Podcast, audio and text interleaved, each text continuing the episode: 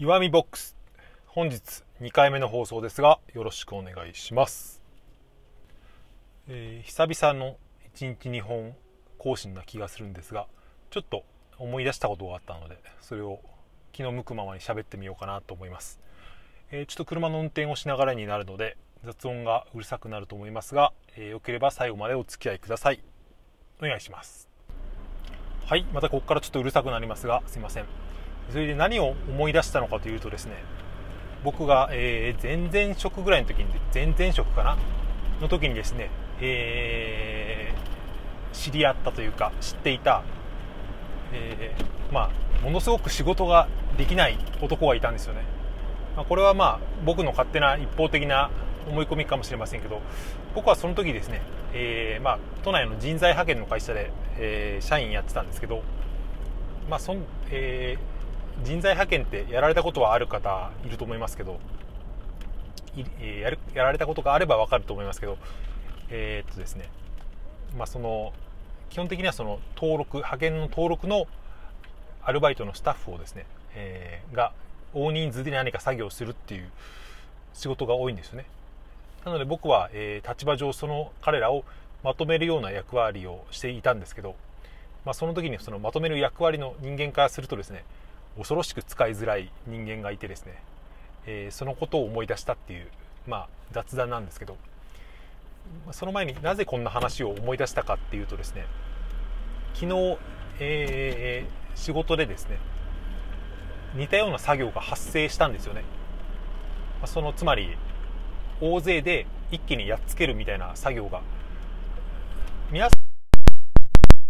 仕事でもたまにですねその通常業務から外れた何か、えーまあ、大体そういう作業系が多いと思うんですけど何か大量に荷物が届いたから男たち集合してこれをやっつけてくれみたいな、えー搬入してくれみたいなですね仕事がたまに発生するのを経験したこと方って多いと思うんですけど、えーまあ、そんな仕事が昨日僕の職場でも発生したんですよね、まあ、夕方にちょっと明日までにやらなきゃいけ急遽やらなきゃいけないことができて、えー今やってる通常業務をみんな一旦ストップして、えーあと1時間で定時までにこれを終わらしちゃおうみたいなことが発生してですね、まあ、やってたわけですよ。前々職でやっていた派遣の仕事っていうのはつまり毎日そんな現場だったわけですよね。急いで終わらしたい仕事をですね、えーそのなんていうんですか単発の派遣スタッフを雇ってやっつけるみたいな。で僕は、えー好むと好まざるとにかかわらずそこの、えー指揮者的な役割をすることが多かったんですけど、まあ、その時にですね、えーまあ、仮に矢野君まあ、これ本名なんですけど、まあ、もう知らない、えーしばらく会ってないので、まあいいや、えその矢野君はですね、ま、何が何が使えないのかなっていうのを言うとですね、まあ、皆さんもその職場でいろんな上な上に立ったことがある方は分かると思うんですけど、えー人に指示を与えて何か作業をやってもらうときにどんな人間が一番使いづらいと思いますか？僕の場合はですねうん言われたことをやらないっていうことと言ってないことをやろうとするっていうこの2点だと思うんですけどその矢野君はまさにそういう男でですね今思うとちょっとですねなんていうか発達障害が入っていたような気もするんですよね、まあ、これは別に悪いことではなくて、まあ、いろんなことに、えーある意味気が回るというか。うん、つまりっていうか例えばですね何か僕の仕事では、えー大きい会社の引っ越しみたいな業務にやることがあったんですけどその前の仕事で、まあ、要するに事務所移転っていうやつだったんですけどその大きなビルに入入ったですね何百人もいるオフィスをですね、えー別の場所にあるオフィスに移動するみたいな時にですねまあ、大体その流れ作業になるわけですよ。人海戦術というか。その時に、えーまあ、いろいろ割り振ってですねあなたは、えーこの段ボールを台車に乗っけてくださいと。あなたは、えーあなたたちはその台車をバケツリレーでエレベーターまで運んでくださいみたいなそういう役割をするんですけど、えー、まあ、僕はそういう指示をですねそのかっこ加盟の矢野君に与えますよね。そして矢野君はまあ最初は分かりましたって言ってやるんですけど、えー、ものの10分も経たないうちにですね岩見さんところでこれがこれが終わったら次はあれだと思うんですけどその時にこういう問題が出ると思うんですけどみたいなですね。すごく2段階ぐらい先を行ったですね、えー、提案をしてくるわけですよね。まあある意味で先を読めてるって思われるかもしれませんけどその提案もまあちょっと僕からしたら、えー、的外れだなって思うような提案だったりとか、まあ、それはいいとして、まあ、とりあえずその言われたことをできないっていうえー、すぐに気がそれてですね次のこととか別のことに、えー、意識がいってしまうっていうですね。まあ、えー、そういう男のことをですね思い出したんですよ。なぜ思い出したのかというとまあなぜなんでしょうね。ちょっとよくわかんないですけど。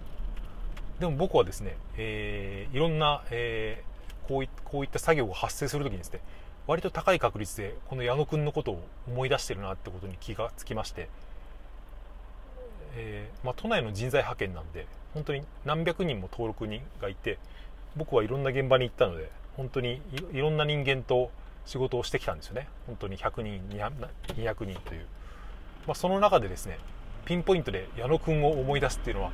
ある意味すごいことだすごいことだよなって思ったんですよね、まあ、それだけ彼の使えなさが突出してたってことでもあるんですけどでも記憶に残るっていう意味ではですね何かのヒントが隠されているんじゃないかと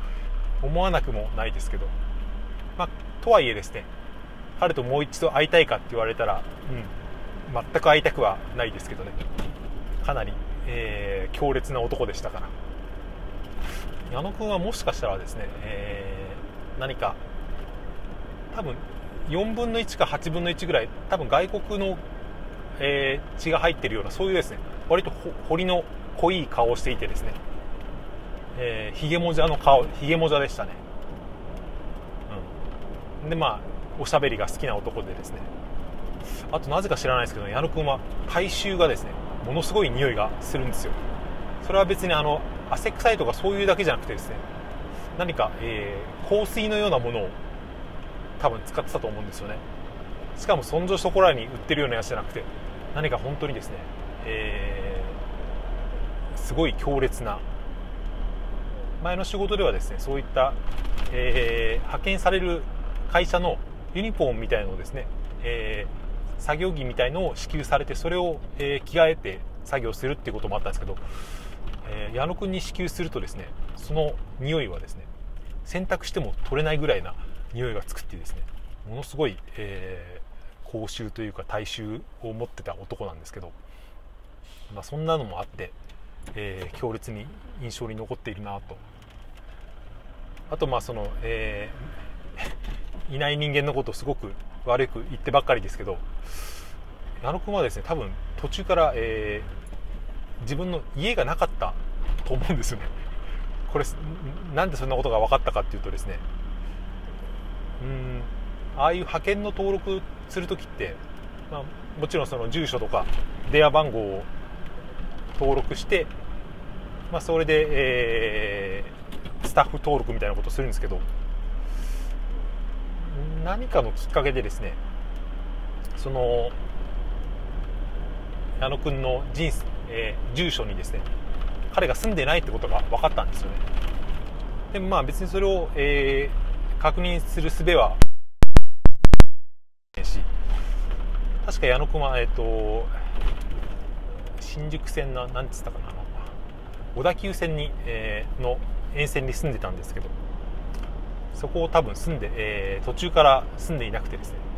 もっぱらの噂では、えー、ネットカフェに、えー、寝泊まりしてたんじゃないかっていうですね。割とニュースでしか聞いたことないような話かもしれませんけど僕の、え、勤めていたような人材派遣の会社ではですね、うん、結構それに近い人間は割といましたね。都内で、えー、そういう日雇いの仕事をしている一人暮らしの男っていうのはですね、うん、結構、うん、自宅を持ってない人間がいたんじゃないかと僕は、えー、思ってます。